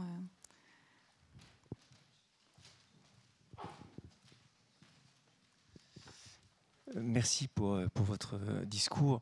Je ne sais pas très bien comment formuler ma question, mais il y a peut-être un seul mot, c'est le mot populisme. Euh, est-ce que c'est -ce un, un, mal de nos démocraties? Est-ce qu'on peut parler de populisme dans un contexte nazi? Est-ce que ce populisme-là est différent? Et quel regard vous jetez sur ce, phénomène dont on parle beaucoup aussi et qui se manifeste à travers différents personnages euh, euh Bolsonaro qui vient d'échouer, euh, Trump qui va revenir, euh, et, notre président français qui est aussi pas mal dans le genre. Merci pour, cette question. C'est vrai que le, phénomène du populisme fait l'objet de beaucoup d'attention de la part des sciences politiques, de l'histoire contemporaine, des journalistes depuis, quelques années. Dans le cas de Nazi, euh, je ne parlerai pas de populisme. Euh, je parlerai tout simplement, et en marchant dans leurs pas, en reprenant leur catégorie de, racialisme. Hein. C'est un racisme pur et parfait qui considère que la nation est une communauté et le peuple est une communauté organique, biologique, euh, refermée sur elle-même et incapable de communiquer avec autrui, que ce soit d'un point de vue euh, des flux, euh, des flux corporels ou, des idées. Le populisme contemporain, c'est très intéressant parce que on, le définit un peu bêtement, je trouve, comme étant un discours politique qui ferait référence au peuple. Ben non, le populiste n'a aucun référent externe à lui-même. Et c'est ça qu'il faut comprendre dans le populisme. Le, vrai populiste va vouloir utiliser les masses populaires, il va vouloir euh, euh, se servir comme d'un marchepied euh, du peuple, ou d'un peuple supposé ou fantasmé, non pas dans un souci d'intérêt général, de bien commun, mais dans un souci d'intérêt privé, de satisfaction d'intérêt privé. Ce qui est frappant avec des caricatures de populistes comme Bolsonaro ou Trump, c'est que là, on a affaire à des, bon, à des individus qui sont bon, d'une bêtise minérale, hein, ça, se voit, qui sont d'une immaturité euh, éclatante. Lorsque ça, fait le bonheur des caricaturistes aux États-Unis, hein, lorsque Trump parle, on a l'impression d'avoir un, gamin de 3 ans très très mal élevé et très immature en train de gueuler, si vous voulez. Euh, ce sont des gens qui sont euh, qui n'ont pour fin, pour objectif, pour viser que la satisfaction immédiate de leur propre pulsion. Ils ne voient pas au-delà. Jusqu'à se contredire donc d'un jour sur l'autre selon la pulsion qui, les habite. Tout ça, ça induit une destruction totale du langage, puisque vous dites n'importe quoi tout le temps, en vous contredisant parfois d'une heure sur l'autre, peu importe, parce qu'il faut être euh, adapté au moment. C'est le cas donc au Brésil, euh, c'est le cas euh, aux États-Unis, c'est le cas aussi en France. Parce que euh, depuis 2017, alors déjà, moi j'ai vu arriver un candidat dont le livre s'appelait Révolution. Ah, Révolution, moi ça m'évoque euh, quelques, je sais pas, quelques épisodes historiques, quelques valeurs. Non, non, là c'était le titre, c'était Révolution pour promouvoir un programme de réaction, c'est-à-dire l'inverse de la révolution. Il va parler de bienveillance pour dire, pour signifier l'humiliation, la répression et l'insulte permanente. Euh, bref, le langage est non seulement totalement vidé de son sens, mais complètement inversé. Il parle de respect aussi, enfin bon, n'importe quoi. Euh, et euh, dès lors, on ne peut plus s'entendre, on ne peut plus se comprendre. C'est pour ça qu'il n'y a pas eu de débat dans la campagne électorale qui a été euh, présidentielle, qui a été totalement escamotée d'ailleurs, hein, parce qu'il n'y a plus d'échange possible. Et on a vu ce même candidat, donc de la droite la plus dure hein, qu'on ait connue depuis Pompidou, citer en meeting des slogans du NPA, du nouveau parti anticapitaliste. Nos vies valent plus que leurs profits. Ah, Emmanuel Macron, tiens donc. Quel est le cabinet de conseil qui lui a facturé ça? Ensuite, euh, le quinquennat sera écologique ou ne sera pas Ah Christophe Béchu, nommé ministre de la Transition écologique. Vous savez pas qui c'est, c'est normal, c'est personne. Et c'est pour ça qu'il a été nommé.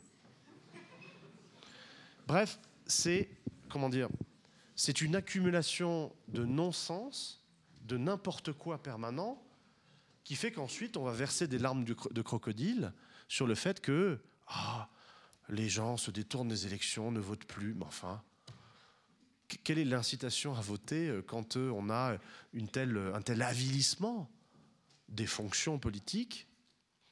Une épouse qui est magistrate, je peux vous assurer que le fait que le garde des Sceaux, mise à justice, mis en examen et renvoyé devant la Cour de justice de la République soit maintenu en fonction passe assez peu.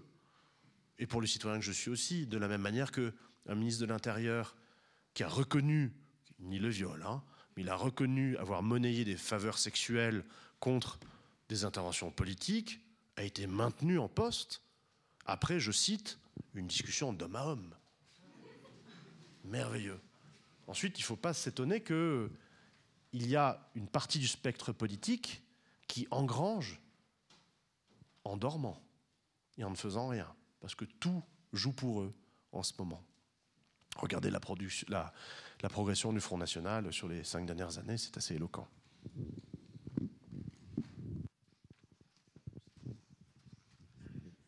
Bonsoir, merci beaucoup, c'était absolument passionnant euh, et ça l'est toujours d'ailleurs. Je, voudrais approfondir la, question pour l'historien. Euh, qu'est-ce que ça veut dire de, cette abstention gigantesque? C'est-à-dire qu'on assiste quand même gentiment au fur et à mesure des années à, des gens qui ne s'expriment plus. Et historiquement, est-ce que c'est quelque chose qui, euh, qui, est, un problème enfin pour, pour un historien de pouvoir analyser une une contemporanéité aujourd'hui, mais surtout une profondeur de temps euh, avec des gens qui, tout simplement s'en foutent. Euh, parce que, comme vous l'avez dit, bah, des fois, il vaut mieux s'en foutre en ce moment. Vous prenez là une, sagesse antique, monsieur, de, ce qu'on appelait l'époqué euh, en Grèce, c'est-à-dire la suspension du jugement et le fait de, de regarder ailleurs, de se vouer au bien privé. Oui, ça peut être une idée. Dans, le phénomène d'abstention de masse euh, que l'on constate, alors je parle pour la France, hein, mais bon, aux États-Unis, euh, comme toujours, hein, ils nous ont précédé de plusieurs décennies sur cette pente-là, on constate une inflexion à partir de 2005. 2005, c'est vraiment une date très importante à bien des égards hein, dans l'histoire contemporaine et, du temps présent. 2005, c'est un référendum en France euh, qui a posé la question d'une constitution européenne et de ses principes. Alors, il se trouve que le débat s'est porté assez rapidement sur l'inspiration néolibérale hein, de cette constitution, ce qui a suscité un rejet, euh, puisqu'à 55%, les Français ont voté non pour euh, la constitution européenne. Ensuite, on s'est rendu compte que euh, les dispositions principales de ce nouveau traité, passaient dans le droit français et dans le droit européen non plus par un référendum, mais euh, par euh, d'autres traités, le traité de Lisbonne par exemple, et puis par des, adoptions euh, par l'Assemblée nationale, avec un consensus entre le parti de la gauche, du centre-gauche, hein, le Parti socialiste, et puis l'UMP à l'époque, désormais LR. Et ça, ça a été un vrai traumatisme en France pour les électeurs qui croyaient un peu à la véracité, à l'honnêteté des scrutins et à la souveraineté du peuple. Quand on dit non, bah, c'est non. Monsieur Darmanin n'a pas compris, mais en tout cas, il faudrait peut-être lui, dire ou, leur dire à, ces gens-là. Et euh, ça, c'est quelque chose qui euh, a suscité euh, une désaffection, un détournement vis-à-vis des urnes, que le phénomène, en même temps, à partir de 2017, est venu aggraver. Parce que voilà des gens qui sont arrivés sur le devant de la scène en disant nous ne sommes pas des politiques, nous sommes des managers déjà, le mot euh, suscite un urticaire puissant euh, dès que je l'entends, et surtout dans la bouche d'un homme politique.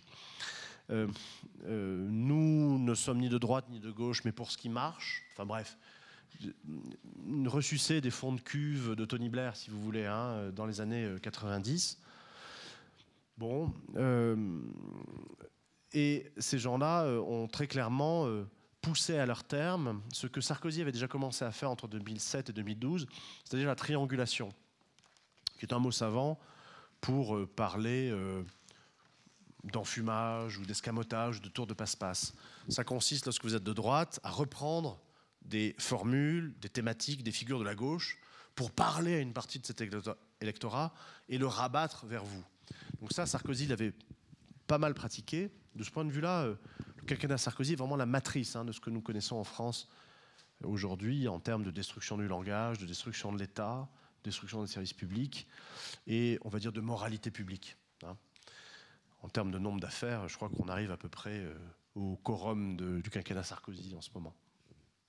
Bien, euh, ça, ça a été poussé jusqu'à son terme par la logique du en même temps, ni droite ni gauche, et de droite et de gauche de l'actuel chef de l'État et de, ses, euh, de son boys band, hein, puisqu'il est entouré de, petits robots euh, qui ont les mêmes costumes cintrés, la même raie sur les côtés, puis le même langage, les mêmes éléments de langage, pardon. Ça aussi, hein, c'est important. La dégradation du langage politique et de l'échange politique en EDL, hein, en éléments de langage.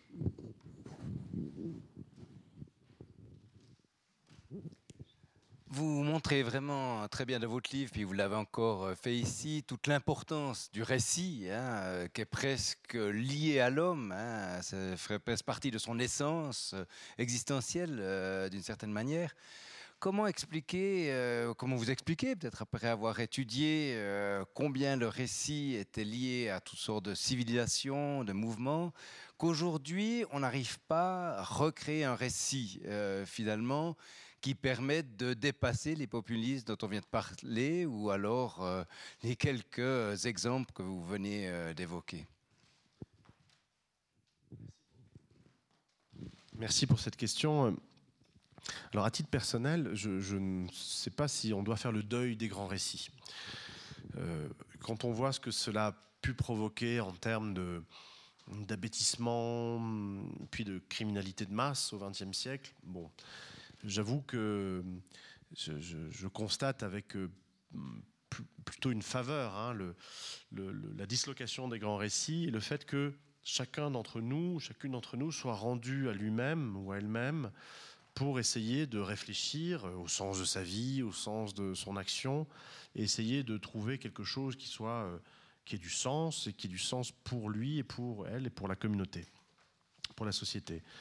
Euh, c'est pour ça que je relis euh, l'histoire aux humanités et à la littérature. Euh, le livre, c'est aussi un, plaidoyer pour les humanités, l'éducation humaniste, pour la pratique des langues anciennes, pour la pratique des langues, de la philosophie, des lettres, etc. Toute discipline que, remarquez, hein, c'est assez intéressant, on nous a fait euh, apparaître, on nous a présenté depuis des décennies comme étant des fioritures inutiles. Il vaut mieux faire des études euh, importantes et, concrètes comme euh, alors dans les années 60 c'était technicien ingénieur. Bon il fallait promouvoir ça donc euh, remettre un peu les lettres à la niche. Aujourd'hui les études vraiment importantes pour des parents angoissés c'est HEC ça c'est voilà tu vas avoir un boulot bon sans véritablement de réflexion sur le, sens de, ces études entre guillemets là mais euh, les lettres, on les a dévalorisées de manière continue depuis euh, la Seconde Guerre mondiale, euh, précisément pour nous faire comprendre que ce n'était pas forcément utile qu'on sache lire et écrire. Un CV, une lettre si, ça c'est utile. Mais lire et écrire, être un esprit critique, indépendant, avoir les capacités littéraires, de comprendre un discours, de l'analyser, de le mettre en perspective, de le critiquer et de ne pas être dupe, n'est pas forcément utile. Abandonnez-vous à la bénévolence euh, et au bon gouvernement des, managers qui s'occupent très bien de, vous pour tout ça. Donc moi je plaide pour euh, une, comment dire, un retour de, ces humanités et de tous les outils critiques que ces humanités nous donnent, c'est-à-dire des outils de liberté de liberté. Et on en a besoin plus que jamais aujourd'hui face, un, à l'explosion des inégalités sociales et économiques, qui atteint des proportions euh, absolument dantesques, et deux, face aux enjeux euh, géoclimatiques qui, euh, qui, nous menacent. Et pour revenir au, tout début de votre question, quelque chose sur lequel je ne suis pas revenu dans, mon, dans ma présentation, mais le lien, enfin le, l'importance anthropologique du récit que vous évoquiez. Ce qui est très intéressant, c'est que lorsqu'on lit euh, nos collègues préhistoriens, on se rend compte que c'est à peu près au même moment que ce Christ. Alors, allez, l'échelle préhistorique, donc il y a un petit peu de variation dans les chronologies, hein, que qu'apparaissent plusieurs types de pratiques, plusieurs euh, usages sociaux, comme le fait de représenter des animaux et des hommes sur les parois, naissance d'une réflexivité. Je me représente moi-même, je représente le réel sur euh, une surface abstraite. Le fait également de s'occuper des morts, c'est concomitant. On n'abandonne plus le corps humain à euh, sa naturelle euh, disparition. On, c'est-à-dire les contemporains de ces récits pariétaux, on a compris que, ou on a décidé que le corps humain n'était pas une charogne, qu'il fallait le traiter, l'accompagner, le laver, le peigner, le maquiller, l'habiller, qu'il fallait l'entourer d'un rituel, qu'une femme, un enfant ou un homme mort, ce n'est pas comme euh, un mammouth ou euh, une musaraigne. C'est autre chose. Et ça, ce sont des choses qui se cristallisent à peu près au même moment, aux alentours d'une période qu'on appelle le moustérien. Traitement des corps, représentation pariétale et, sans doute, mais ce sont des hypothèses, naissance de cultes de culte primitif. Autrement dit, c'est à partir du moment où l'homme s'hominise et se reconnaît comme homme, et non plus comme charogne, que le récit apparaît. C'est assez fascinant. Et je reprends, euh, vous le citiez tout à l'heure, euh, je reprends la, belle formule de, euh, de l'écrivaine Nancy Houston, qui à propos de l'espèce humaine parle d'espèce fabulatrice. Nous sommes l'espèce qui dit des fabulae, qui dit des fables, qui construit des récits. Des récits vrais, du côté de l'historien, du juge, du policier avec son procès verbal, et des récits euh, fictifs qui touchent, eux, à une autre forme ou un autre régime de vérité, littérature, mythe, etc.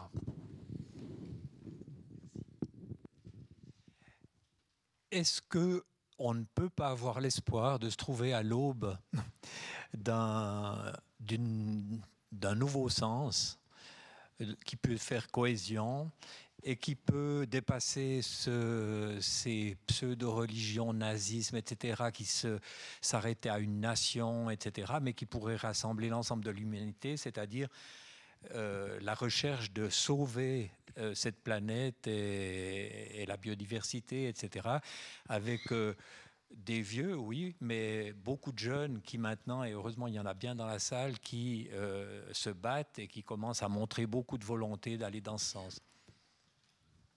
Mais je, partage.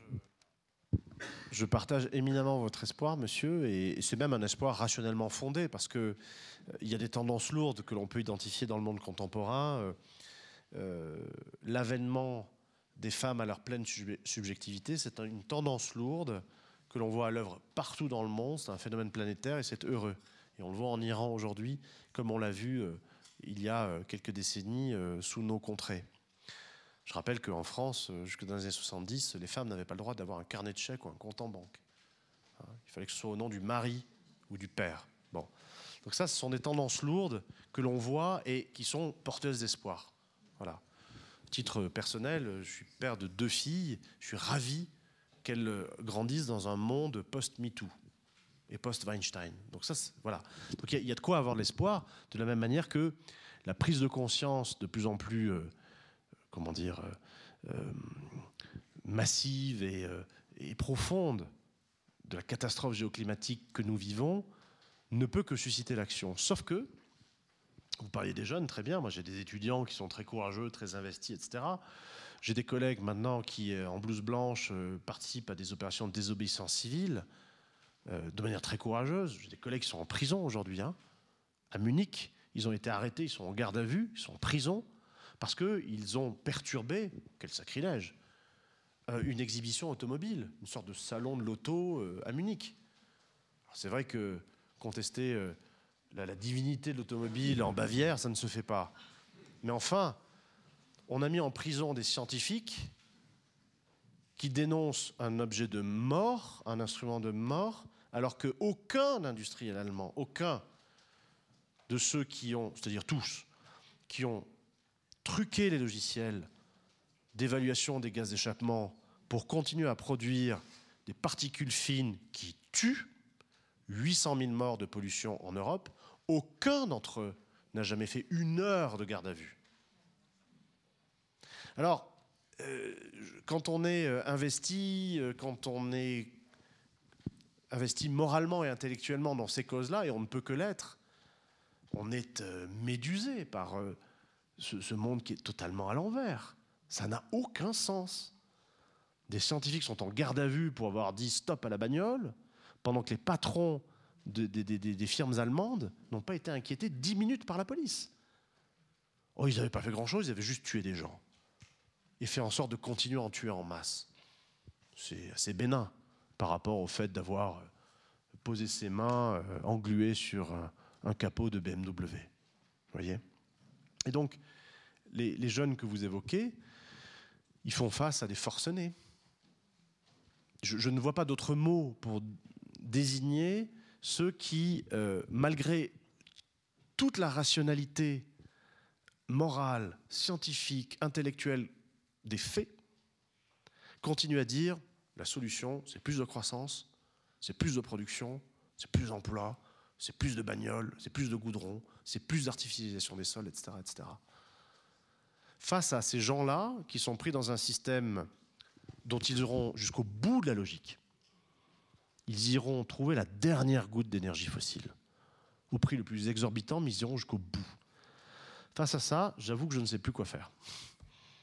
Je suis quelqu'un de pacifiste, de gentil, doté d'un optimisme et d'un humour euh, raisonnable, d'un citoyen respectueux des lois, mais bout d'un moment, là, ça commence à faire beaucoup, vous voyez.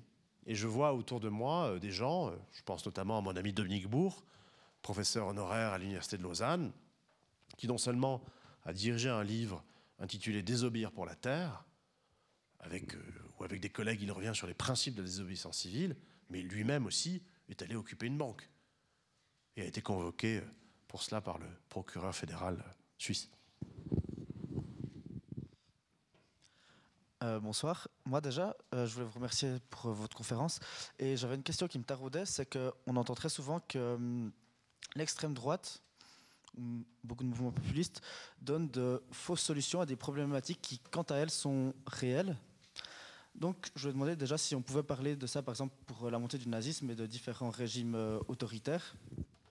Et si, du coup, ce fait que, malgré ce postulat, on, a une montée d'extrême droite qui est extrêmement forte, qui peut être, bon, extrême droite euh, la plupart du temps, mais d'autres formes de populisme, est-ce que ce n'est pas dû à un désintérêt d'autres forces politiques plus traditionnelles de, ces nouvelles questions en fait, qui sont au cœur du, débat public soit de ces partis traditionnels de se mettre en retraite ces questions ou de ne pas s'engager sur ces terrains-là de, peur de glisser? Et ce qui conduit au final euh, justement à, ces montées quand on voit par exemple que le parti de Meloni fait plus de voix à lui seul que toute la coalition de centre-gauche en Italie ou qu'on voit euh, les, partis qui, euh, il y a encore dix ans, étaient les principaux partis français sombrer dans les abîmes de la politique, euh, on peut se poser, je pense légitimement, la question de savoir si euh, justement ces, forces qui sont depuis euh, la, moitié du XXe siècle au pouvoir n'ont pas délaissé certains terrains et ont laissé du coup le champ libre, justement ces extrêmes, de pouvoir monter dans les urnes, dans l'opinion publique, en s'arrogeant justement le monopole de certains sujets.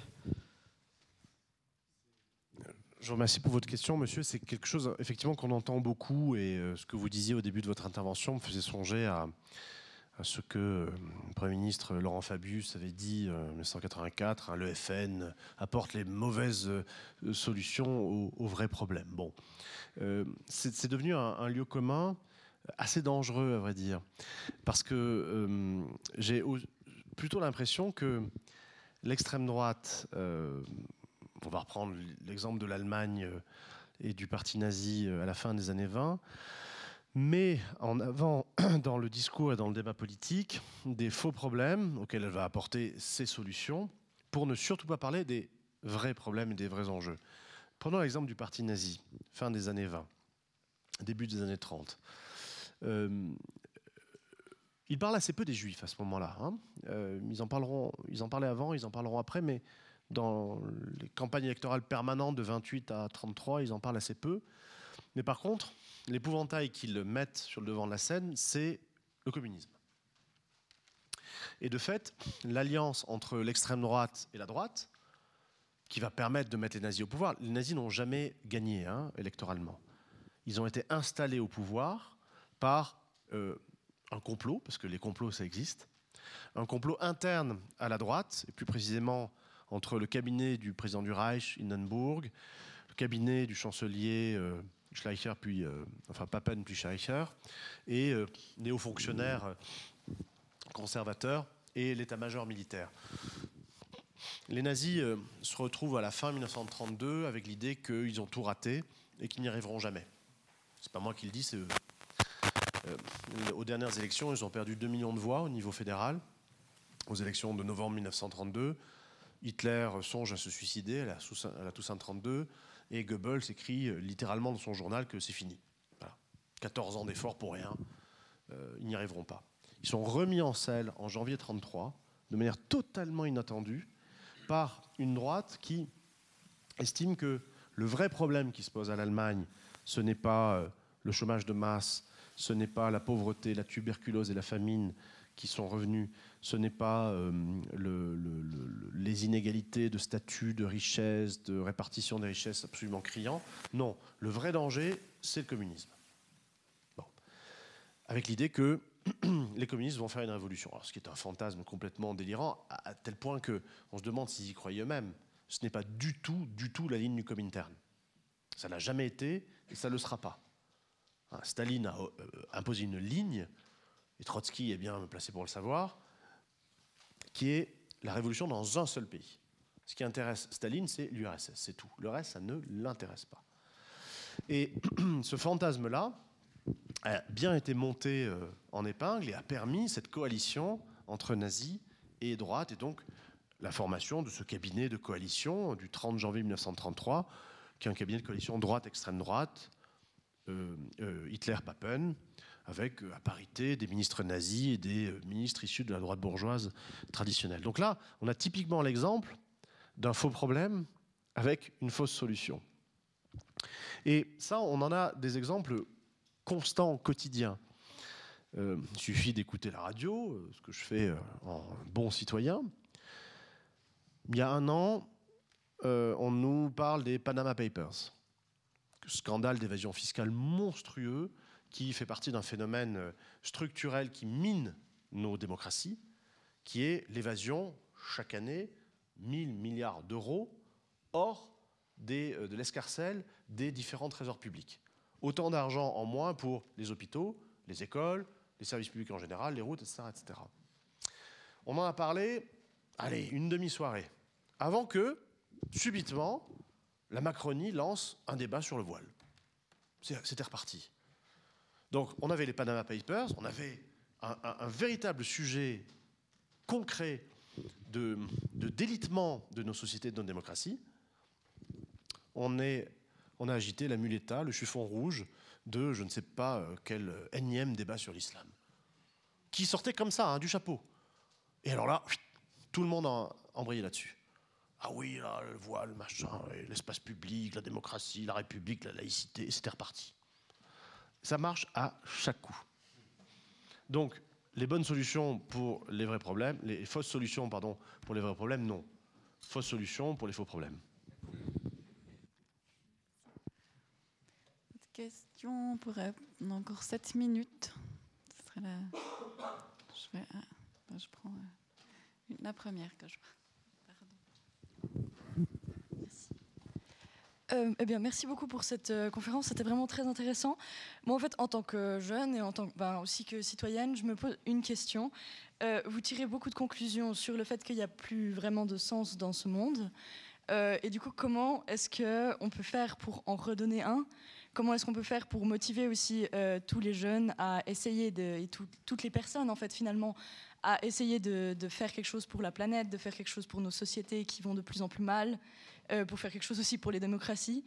Euh, Est-ce qu'il faut qu'on fasse des nouveaux récits? Comment est-ce qu'il faut qu'ils s'y prennent en fait? Et qu'est-ce que c'est votre point de vue d'historien là-dessus? Déjà, le fait que le monde tel que nous le vivons en tant que citoyens, citoyennes, soit très largement absurde, je ne m'en réjouis pas, je le regrette amèrement parce que je suis quelqu'un de rationnel, qui aime bien euh, des idées en ordre et qui est euh, convaincu que la, dislocation du discours et des institutions et des services publics aboutit, au chaos. Et c'est ça que j'observe avec une préoccupation croissante. Ensuite, comment faire pour obvier à tout cela? Euh, Construire des nouveaux récits? Non, pour moi, euh, un récit, c'est une catégorie d'analyse au second degré. Hein, je, ne, je, ne, veux pas me fier à des récits ou croire à des récits. Par contre, ce que je constate, c'est que si au niveau macro-politique, euh, c'est assez compromis, hein, euh, un petit peu partout dans, nos démocraties, en raison tout simplement de l'entre-soi, de l'interpénétration des élites, d'un système de corruption aussi, hein, institutionnalisé, généralisé, qui fait que lorsque vous êtes un chef de gouvernement ou un chef d'État, votre seconde carrière, qu'est-ce que c'est? C'est d'aller donner des conférences à 100 000 euros la soirée au Qatar. Donc tout cela, est, bon, je ne parle même pas de la Coupe du Monde et la manière dont elle a été obtenue, enfin bref. Donc vous avez un système de corruption généralisé qui fait que euh, plus ou moins euh, moyen terme, je ne vois pas comment les choses euh, vont bouger, sinon, hélas, je dis hélas quand même parce que je suis un pacifiste non violent, sinon, hélas, par la violence. Il y a un moment où les contradictions, les mensonges, l'indécence, la manipulation, la malhonnêteté vont atteindre de tels niveaux de saturation psychique chez nos contemporains que ça va peut-être susciter des réactions. Et encore une fois, ce n'est pas la voie que je privilégie. D'autre part, parce que d'une part parce que j'ai horreur de me battre, d'autre part parce que les flashballs des CRS français euh, font des dégâts euh, dans les chairs, comme nous on nous l'a montré depuis quelques années de manière systématique. Et enfin parce que bah, je suis un démocrate, voilà, et, euh, et que je crois en tant qu'historien que la démocratie c'est une chance unique dans l'histoire humaine qu'on est en train de saloper avec méthode, avec cynisme et de manière absolument éhontée. Donc si au niveau macropolitique, moi je n'ai pas beaucoup d'espoir euh, euh, à terme, au niveau microsocial par contre, moi je vois plein de choses qui se font. Des changements de vie, des réinstallations, des, euh, des choix en termes de production, de travail, pour redonner sens à l'existence, puisque beaucoup, un nombre croissant de nos contemporains, regardez les dommages psychosociaux dans le monde du travail, ne se satisfont manifestement plus de vivre une vie d'imbécile euh, qui consiste à être aliéné pour être payé et pour ensuite aller euh, exuder euh, son mal-être et son néant dans des zones commerciales avant de reprendre le boulot de lundi. Voilà. Ça, manifestement, ça ne comble pas les désirs de sens les plus intimes, les plus profonds de nos contemporains, surtout quand on sait que ces activités-là, non seulement le boulot, mais aussi le samedi passé dans les zones commerciales goudronnées à l'infini, euh, est une catastrophe euh, pour le vivant. Voilà. Donc, bon, j'espère que peu à peu, cela va cristalliser. Je reste optimiste. Hein. J'avais vu qu'il y avait deux questions, mais là, il y a une petite euh, Oui, j'aurais une question un peu plus personnelle, peut-être un peu plus impertinente. C'est-à-dire que vous avez changé de cap dans vos études et dans votre aspiration dans, dans le domaine de l'histoire pourquoi ne pas avoir choisi euh, l'histoire des sciences? C'est aussi l'épopée humaine, c'est une histoire intéressante parce que c'est la recherche dans quel monde on vit, depuis le microscope jusqu'au télescope. Je pense à Galilée, je pense à d'autres choses, mais toute cette histoire qui nous amène aussi à nous mieux connaître. Quand je vois les progrès de la neuroscience et de la connaissance de notre cerveau, comment il fonctionne, comment on fonctionne nous-mêmes, c'est aussi une piste euh, très intéressante et qui donne du sens à l'humain qui est en train de faire ses recherches.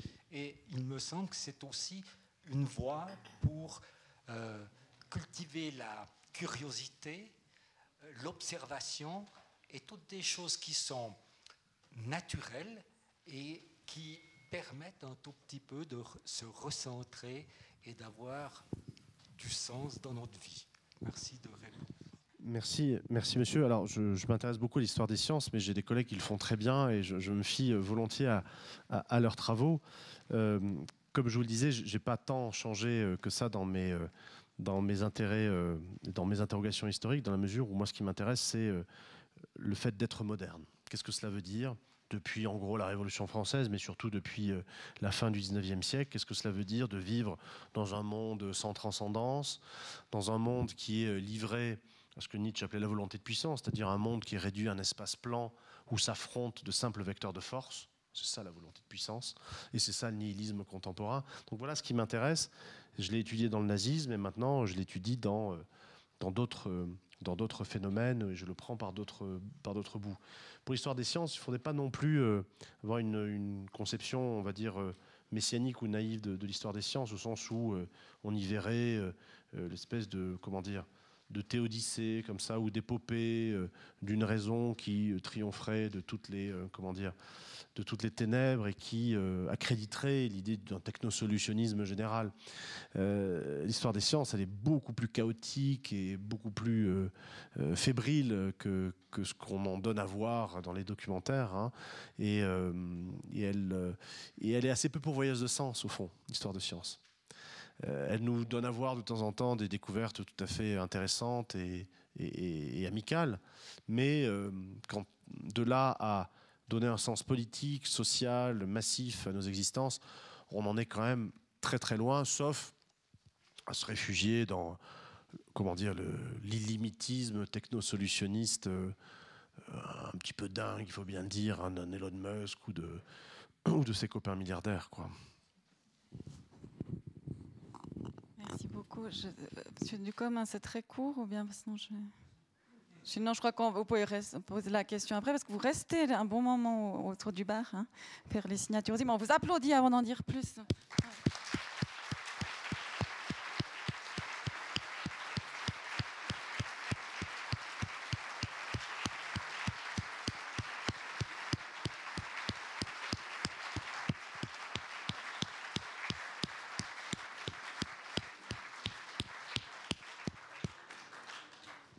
Merci encore infiniment. C'est vrai que j'étais privilégiée. Je fais très très vite parce que j'ai un peu entendu le sujet de vos prochains livres euh, cet après-midi sur la Lebensreform. Et c'est vrai qu'on espère en vous entendre plus, mais tout, plus personne m'écoute. Mais c'est pas grave. Mais juste dire vraiment c'était un très grand plaisir de vous avoir. Et puis, euh, il y a cette phrase très belle que vous dites dans votre petite phrase, nous réinscrire dans le vivant. Et les mots de l'histoire, vous finissez avec ce mot vie. Donc, merci. Et, aussi vous dire que c'est une joie de voir ce public d'âge métissé ce soir. Vraiment, c'est toujours une joie pour moi. Et puis, euh, restez pour ce soir.